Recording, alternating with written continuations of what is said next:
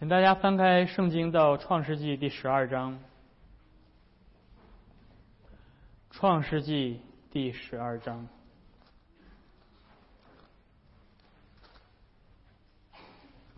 我们继续沿着创世纪的这卷书来讲解。我们上一周讲到了从巴别塔之后，记录了亚伯兰的家谱。而我们看到，上帝从这个巴别的后裔，这些女蛇的后裔当中，终于再次兴起了女人的后裔，就是亚伯兰。看到上帝把他的祝福赐给亚伯兰，并且把他带到了应许之地。我们上一周读到读到十二章的第九节，那么这周我们从第十二章的第十节一直读到第十三章的第一节。翻开圣经之后，由我来读，我们一同聆听上帝的话。那地遭遇饥荒，因饥荒甚大，亚伯兰就下埃及去，要在那里暂居。将近埃及，就对他的妻子萨来说：“我知道你是容貌俊美的妇人，埃及人看见你必说，这是他的妻子。”他们就要杀我，却叫你存活。求你说，你是我的妹子，使我因你得平安，我的命也因你存活。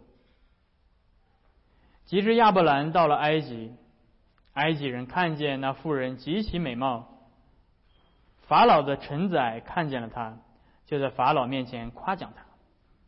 那妇人就被带进法老的宫去了。法老因这妇人就厚待亚伯兰，亚伯兰得了许多的牛羊、骆驼、公驴、母驴、仆婢。耶和华因亚伯兰妻子萨来的缘故，降大灾与法老和他全家。法老就招了亚伯兰来说：“你这向我做的是什么事呢？为什么没有告诉我她是你的妻子？”为什么说她是你的妹子，以致我把她娶来要做我的妻子？现在你的妻子在这里，可以带她走吧。于是法老吩咐人将亚伯兰和他的妻子，并他所有的都送走了。亚伯兰带着他的妻子与罗德，并一切所有的，都从埃及上南地去了。我们今天读神的话就到这儿。属神的人在这个世上是客旅，是寄居的，而正是因为他们不属于这个世界，所以他们要在这个世界上受到试炼，遭遇到许许多多的试探，好叫他们的信心能够仰望神，好叫他们能够意识到那位上帝才是他们真正的盼望和拯救。这是每一个蒙受神的呼召的人在今生所必经的道路。在试炼当中，他们会跌倒，会失败，会受到许多的伤害。然而，只有经过试炼的信心才是坚固的，而只有在试炼当中，那位上帝才更显得真实。他一直看顾着一切属他的子民，而当他们暂受苦难之后，会把祝福大大的加在他们的身上。而这就是亚伯兰。蒙受上帝呼召之后所经历的，亚伯兰蒙受了上帝的呼召，接下来亚伯兰要经历上帝对他信心的试炼，上帝使他生发这个信心，但是上帝要继续的磨练亚伯兰的信心，要让他经历这一切，使得他意识到这位上帝才是他真正的拯救。所以今天我们要借着亚伯兰下埃及的故事来一同思想。我们和亚伯兰所共同经历的这场信心之旅，所以我们要从三点来看这段经文。首先，我们要来看的是受试炼的亚伯兰，受试炼的亚伯兰。第二点，我们要来看的是无助的萨来，无助的萨来。最后，我们要来看的是信实的上帝，信实的上帝。在这段经文当中，我们看到亚伯兰被呼召，上帝带他从从他的老家哈兰一路走到了呃迦南地。很远的一趟路程，而到了迦南地之后，上帝不断的向亚伯兰确定说：“这就是我要赐给你的地。”还记得上上一周我们读到第七节，上帝说：“这就是我要赐给你的后裔的土地。”上帝非常的清晰，再清晰不过了，啊，这不是亚伯兰做的一场梦，这不是上帝模糊不清的一些谜语让亚伯兰猜，这是上帝明确启启示并且显现对亚伯兰说：“你现在在的这儿就是应许之地。”感觉事情到现在非常好，对吧？亚伯兰什么也没做。亚伯兰原来是一个拜偶像的，呃，一个异教徒，然后上帝就这样向他显现，白白的把他一切的祝福加在他的身上，把他带到迦南地，说：“看，这就是应许之地，这就是我赐给你的，太完美了，谁不想要这样的人生啊？白白的赚得一个应许之地，所有的祝福都在你的身上。”然后接下来第十节，你永远想不到的一件事情发生了，这是亚伯兰做梦都没有想到的。这是上帝的应许之地，结果那地怎么样？第十节，那地遭遇饥荒，而且饥荒甚大。你可以想象亚伯兰的内心。亚伯兰说：“主啊，我离开了自己的父家，离开了自己的家乡。”我背井离乡走了这上千里的路，我经历了这一这一路的各种各样的苦难，我终于到了应许之地了。而且你也向我说，这是你所赐给我的。为什么你要让我经历这一切？为什么要让这地？这不是你的应许之地吗？这不是那个流奶与蜜的应许之地吗？虽然亚伯兰还不知道这样的语言，但是我们知道这就是上帝要赐下来的应许之地。为什么这地要经历饥荒？你有没有经历过同样的事情？或许你也经历过。主啊，这不是，这不是你，这你你你你让我信主对吧？你带我信，你带我信耶稣，你带我带我进入到你的恩典当中。但是为什么我信主了之后，我的生活反而变得一团糟？为什么我信主了之后，我反而经历苦难？或者你？来到一个新的地方，比如说你刚刚搬到呃附近的一个城市，你找到了恩约教会，你说啊主啊，我好不容易找到这间教会，哇，我我我终于感觉好像我到了应许之地了。但是你的生命会经历很多的试炼，你会经历痛苦，或者是你失去了工作，或者是你的家庭出现了问题。你说不对呀，上帝啊，我我我觉得我应该到了一间好的教会，我的生命应该是。非常蒙祝福的，为什么我要经历这一些？而亚伯兰现在所面对的问题非常的严重，他连吃喝都成问题。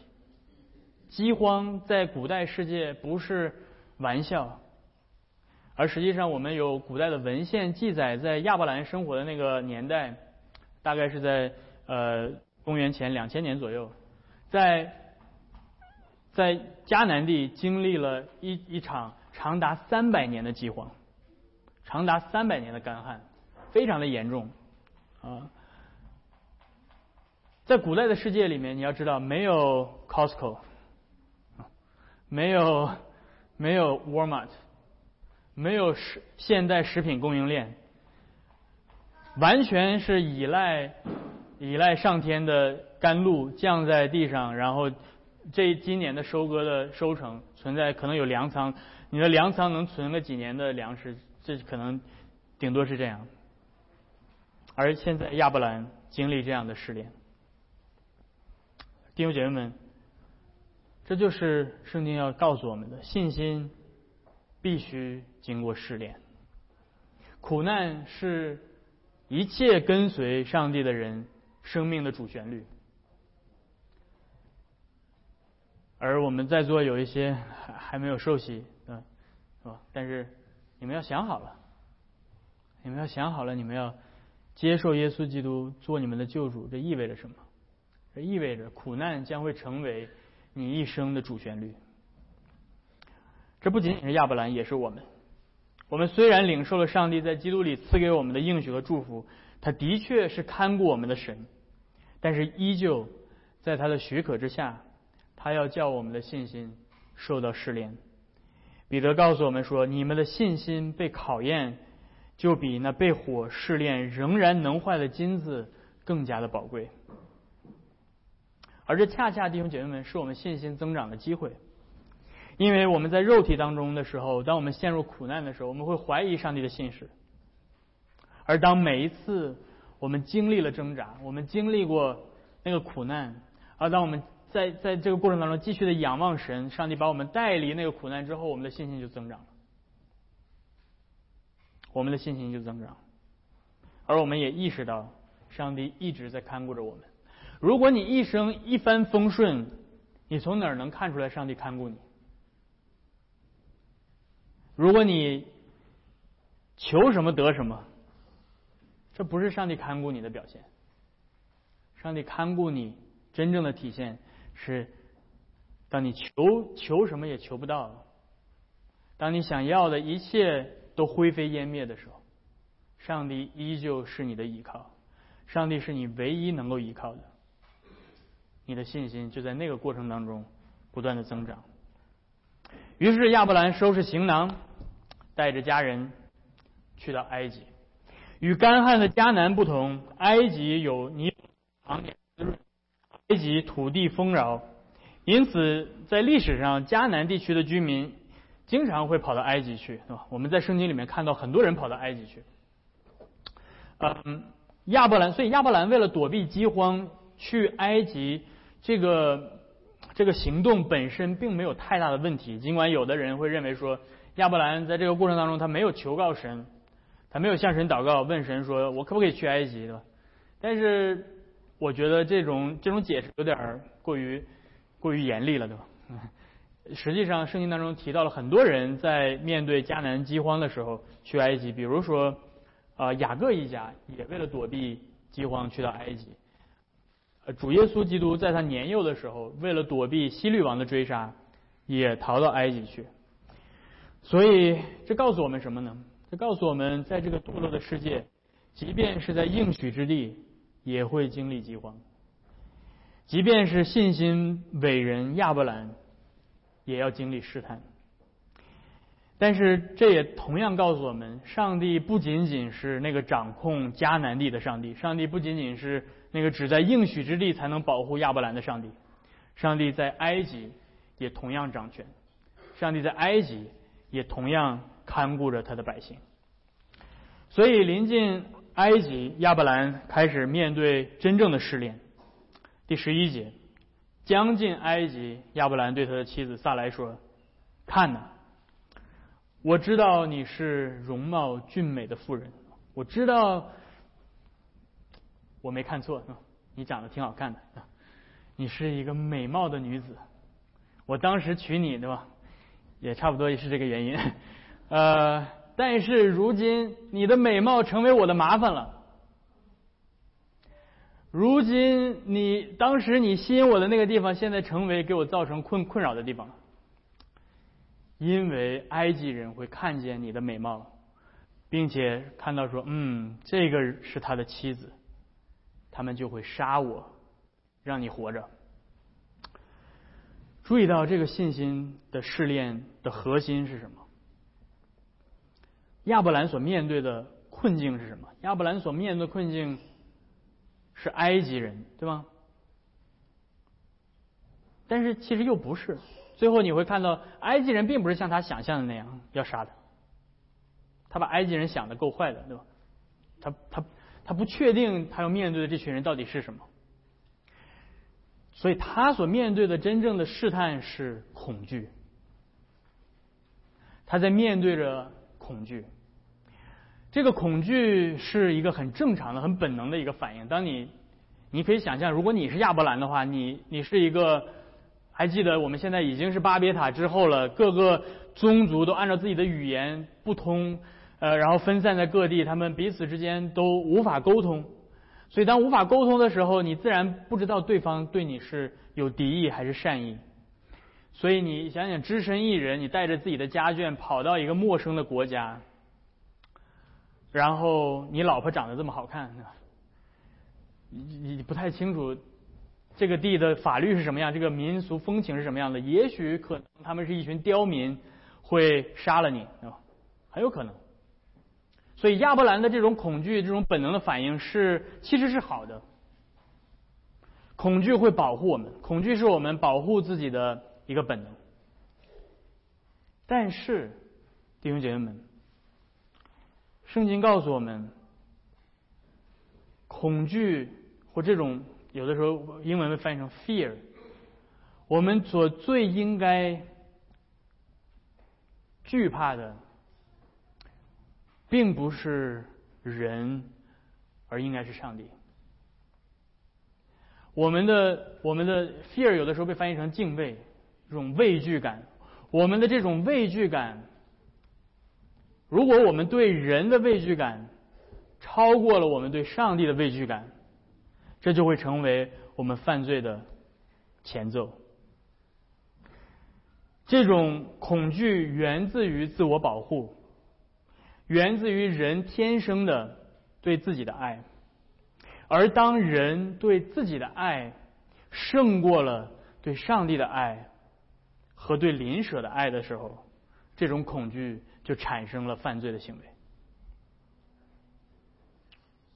所以你意识到，现在在亚伯兰的生命当中，对人的恐惧胜过了对上帝的恐惧。于是亚伯兰做了一个决定。第十三节，亚伯兰说：“请你说你是我的妹妹。”这样可以使我因你得平安，我的性命因你得存活。注意到亚伯兰因着他的恐惧，对人的恐惧，他对神的恐惧降低了，他开始可以越过上帝的道德律，越过上帝的律法，去用谎言来自保。这是亚伯兰所做的。亚伯兰在这里没有祷告祈求神的看顾。他本来可以转向耶和华的，他应该知道这位带领他来到应许之地的耶和华是真的是向他显现的上帝。他见过上帝，他听过上帝对他说话，他知道耶和华是存在的。但是在此时此刻，因着他面对着巨大的压力和巨大的恐惧，他单他的这种对上帝存在的这种知识没有办法使他做出正确的判断。所以弟兄姐妹们，单纯的知道上帝存在对你来说没有任何的意义。亚伯兰现在陷入到的是一种实际上的无神主义 （practical atheism）。他支配他的选择，支配他的人生的，不再是对上帝的认识、对上帝的敬畏、对上帝的爱，而是他自己的恐惧。他在不信中忘记了上帝，他反而开始倚靠自己的计谋。因此，对人的恐惧成为亚伯兰做决定的原则。所以，弟兄姐妹们，我们看到了什么？这位信心之父亚伯兰在不信中跌倒了。他掩盖了事实，他教导他的妻子去说谎，一个半真半假的谎言。呃，亚伯兰说的这句话，其实 technically 对吧？严格意义上来讲，并没有错。萨莱的确是亚伯兰。同父异母的妹妹，这是对吧？所以亚你可以想象亚伯兰心里的活动，心里的争。亚伯兰说：“嗯，给自己找借口，对吧？我说的也没错呀，对不对？萨莱的确是我的妹妹呀。同父异母的妹妹怎么了？对吧？她也是我的妹妹，对不对？嗯，对吧？当我们陷入到罪的时候，我们很容易，对吧？我们的本能的反应就是不断的给我们的罪找借口。只要我能合理的解释我的行为。”不管怎么对吧，反正是没错。但是我没有说谎，因为恐惧跟自保，他刻意的隐瞒了他跟萨莱最重要的关系。他很清楚这意味着什么，这意味着萨莱要被埃及人带走，而他却为了自己牺牲了他自己的妻子，这是真实发生的事情。你不需要管到底这句话是真是假，technically 对，是你说的没错，但是实际上发生的事情是什么？实际上发生的事情是亚伯兰为了他自己的利益而牺牲了他妻子的利益，他把他的妻子当做是牺牲品和挡箭牌，而你可以想象到现在的萨莱的内心是什么样的？曾经的海誓山盟，曾经的诺言，一瞬间灰飞烟灭。所以，这是我们要来看的第二点。萨莱，在这个故事当中，主角虽然是亚伯兰，但是萨莱依旧被记载了很多。事情果然如亚伯兰所意料的，第十四节，亚伯兰到达了埃及。埃及人的确看到萨莱美貌，对吧？虽然我们不知道为什么一个六十五岁的女人会对埃及人产生如此大的这个吸引，对吧？不论怎么样，萨莱对于埃及人来说是非常美貌的。埃及的臣仆看见了他，就在呃法老的臣仆看见了他，就在法老面前称赞他。那女人就被带进法老的宫中。你你注意到了什么？你读这节经文注意到了什么？你注意到了整个记录当中，萨莱是沉默的，萨莱没有说一句话，而且在这两节记载当中，萨莱连名字都没有被提到，萨莱没有被称为萨莱，萨莱被称为什么？那女人，那妇人。萨莱在这里面所产生的所有的动作，全部都是被动的。这个在希伯来语当中，这个所有的动词全部都是 call passive，全部都是被动词。他被带进宫中，这些人称他、称赞他，那女人被带进宫中。这意味着什么？这意味着萨莱在整个事件的发生过程当中，他完全处于被动。她无力保护自己，我们看到的是一个无助的女人，她如同一个物品一样被利用，被拿来当挡箭牌和筹码。在埃及人的眼里，萨莱只是那个女人，但是同样的，不只是埃及人，把她当做物品去利用的，还包括她的丈夫亚伯兰。第十六节，法老就因他后代亚伯兰，给了亚伯兰许多的牛、羊、公驴、仆婢、嗯呃奴仆、母驴、骆驼。这些是什么呢？这些是法老付给亚伯兰的极其奢华的嫁妆。法老要娶他的，要娶萨来，所以不能空手娶这个女人。这是法老给他的嫁妆。而亚伯兰就这么收下了，亚伯兰就这么收下了。而你要知道，这个这这套嫁妆是极其的昂贵的。呃，当然你咱们今天读不出来这种感觉，但是啊啊，聘女啊，对不起啊，我哦聘礼啊，对不起啊，不是嫁妆。完了，你看，我我我我被纠正了，对吧？聘礼的，这是一个很好的纠正，不是。你你要知道这个这份聘礼有多大，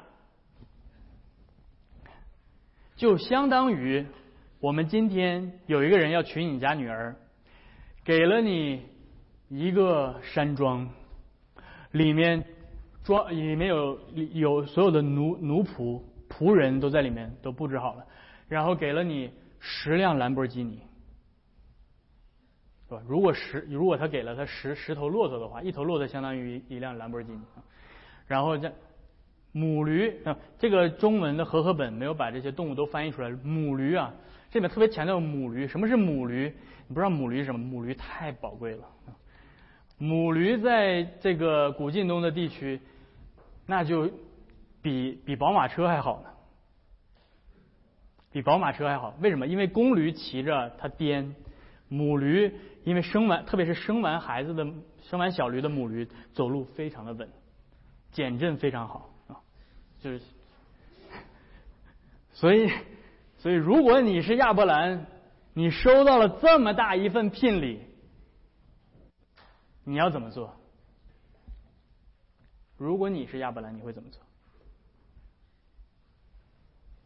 你们当中有一个纯爷们儿的，可以站出来说：这些东西我都不要。我要回到法老的宫中，我要对法老说：“萨莱是我的老婆，把萨莱还给我。我犯了一个非常蠢的，做了一个非常蠢的决定。我因为害怕我自我自己的性命不保，所以我骗了你。但是萨莱是我的老婆，我不要放弃我的老婆，我不要把她当做牺牲品。你可以杀我，但是你需要把我的老婆还给我。如果亚伯兰是一个纯爷们儿，他应该跑到萨莱的面前，跪在他的脚前，向他悔改，向他祈求他的赦免。而事实是什么呢？事实是亚伯兰什么都没做。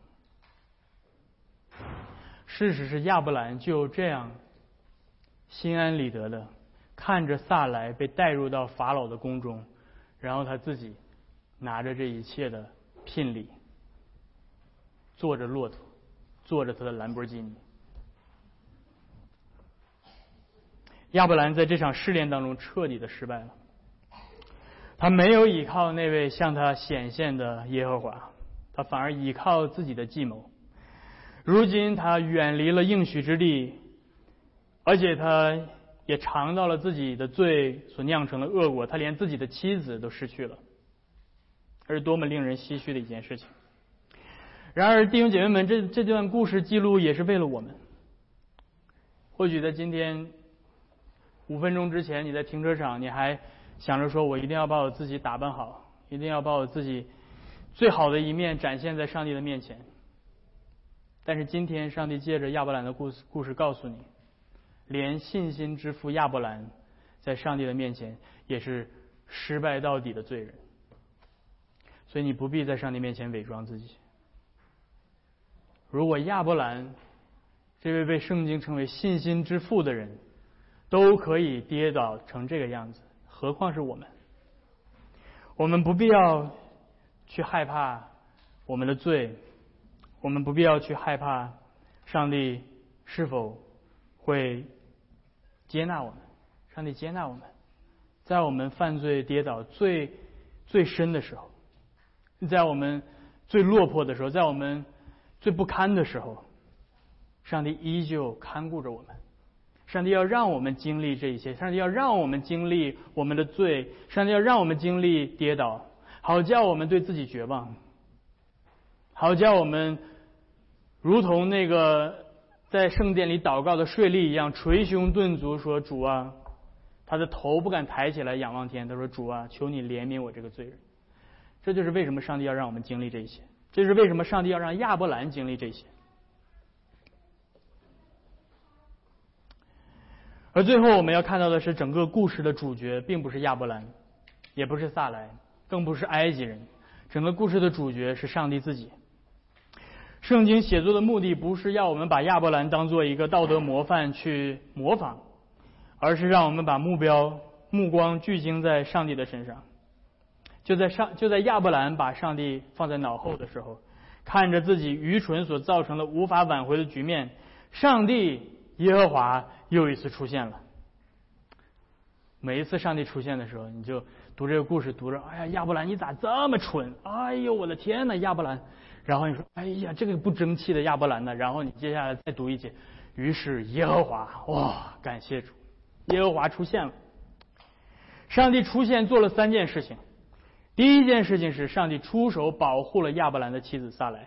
第十七节，耶和华因亚伯兰妻子萨莱的缘故。降大灾，击打法老和他全家。嚯！亚伯兰为了保护自己，把萨莱丢出去，但是上帝为了萨莱而击打法老全家。注意到萨莱真正的身份在这一节终于出现了，萨莱的名字出现了，萨莱不再被称为是那女人。萨莱在上帝的面前是有尊严、有地位、有人格的、被爱的上帝的女儿。上帝纪念她的名字，上帝知道她是谁，上帝知道她所拣选的，被这个世界所抛弃的人，在上帝那儿是上帝所珍视的。上帝用他的行动对那个无助的萨来说：“尽管你的老公，尽管你的丈夫抛弃了你，但是我是你的神，我永远不会抛弃你。神是他忠心的丈夫，耶和华为他提供了亚伯兰所无法提供的爱和保护。这是上帝所做的第一件事情，为他的女儿提供了无微不至的保护。”上帝可以因为这一个女人而击打法老全家，这是上帝。上帝是我们可以依靠的。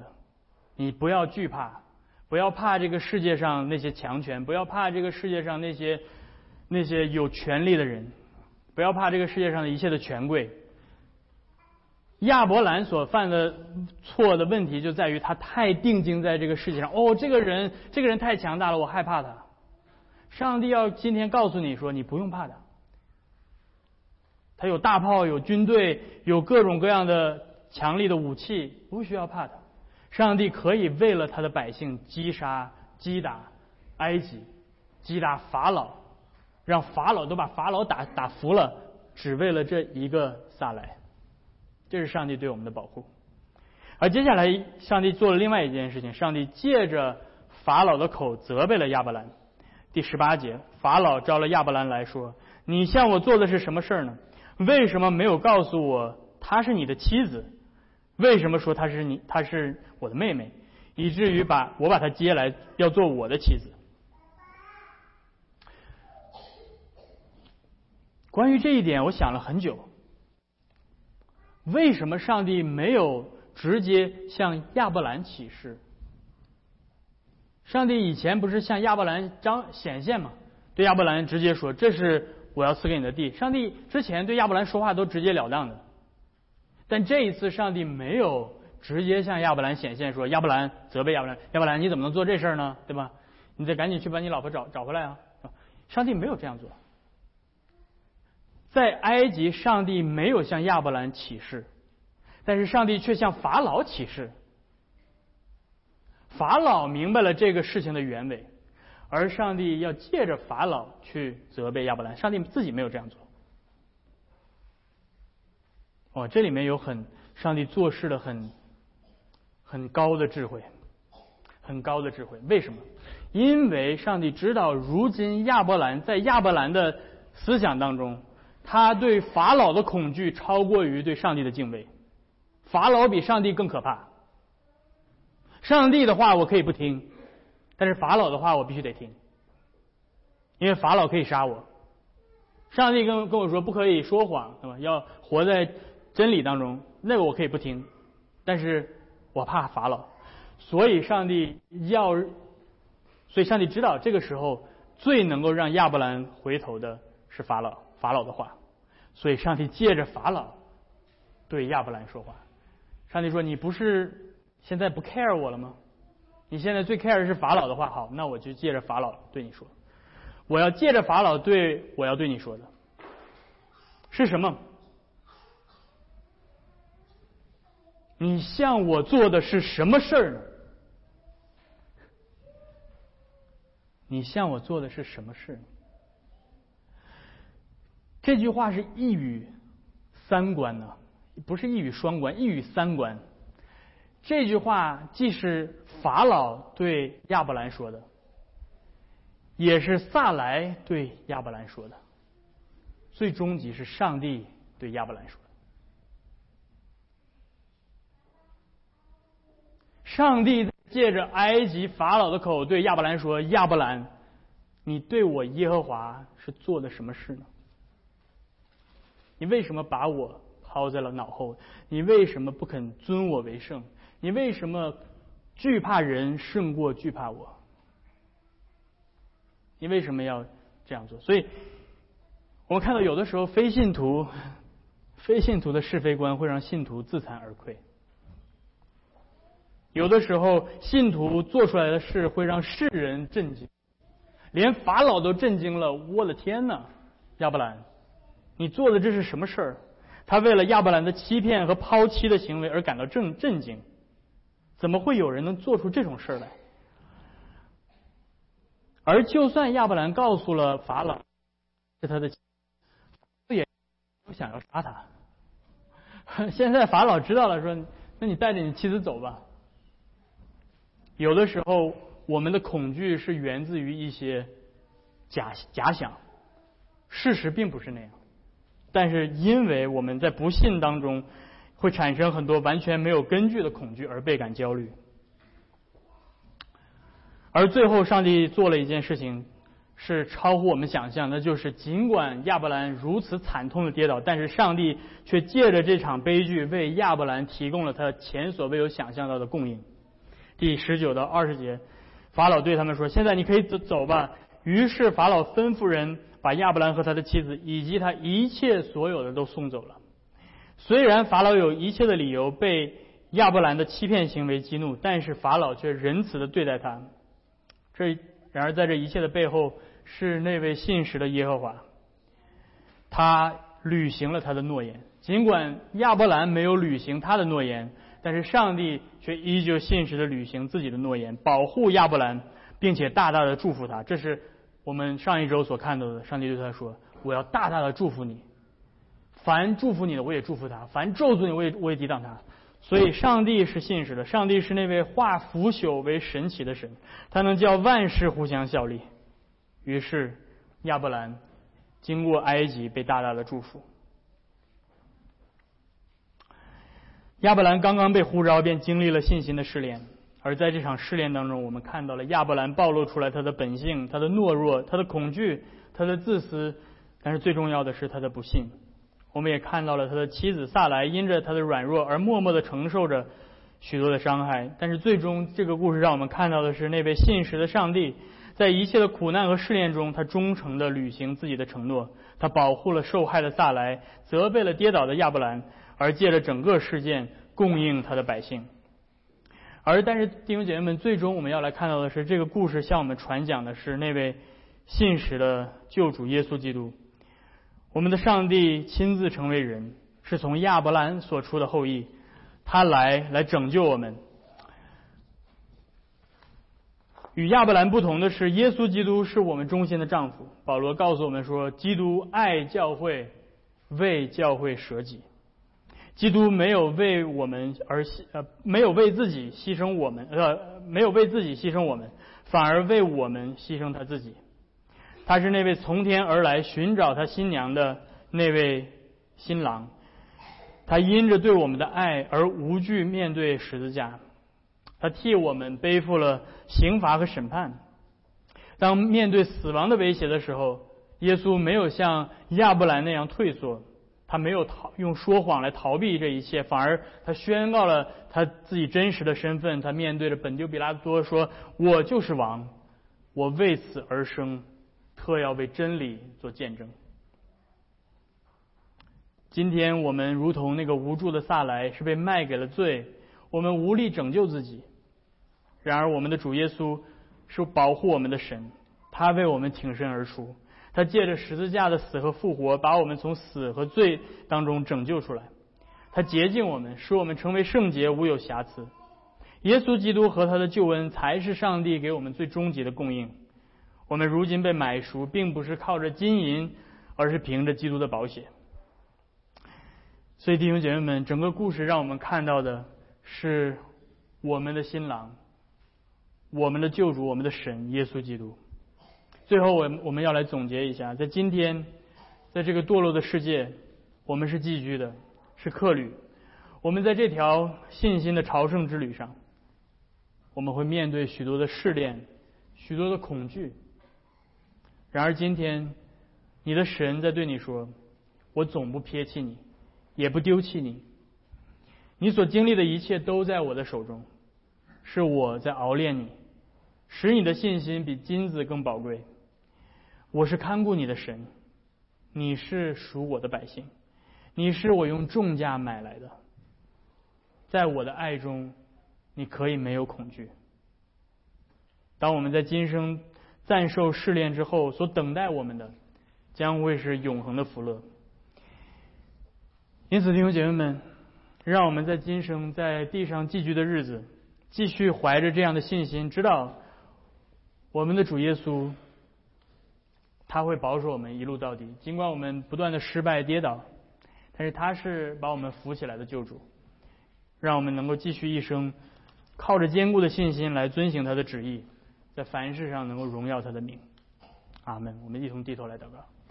天父，我们来到你的面前，我们感谢你在今天借着亚伯兰下埃及的故事，叫我们看到我们自己的软弱，我们自己的恐惧，我们自己对自己的爱胜过了我们对你和邻舍的爱。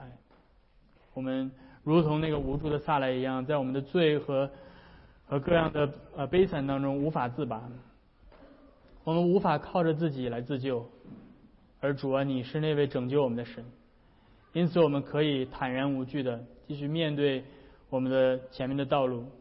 主啊，求你继续叫我们的信心得以坚固，经过这一切的熬炼之后，能够比能坏的金子更宝贵。主啊，叫我们能够呃真的。把你的应许，把你的信实看为比金银更宝贵的财富，将你的救恩高举。现在我们要来领受你爱子的身体和保险，你继续借着这样的胜利来坚固我们的信心。我们这样的祈求是奉靠耶稣基督的名，阿门。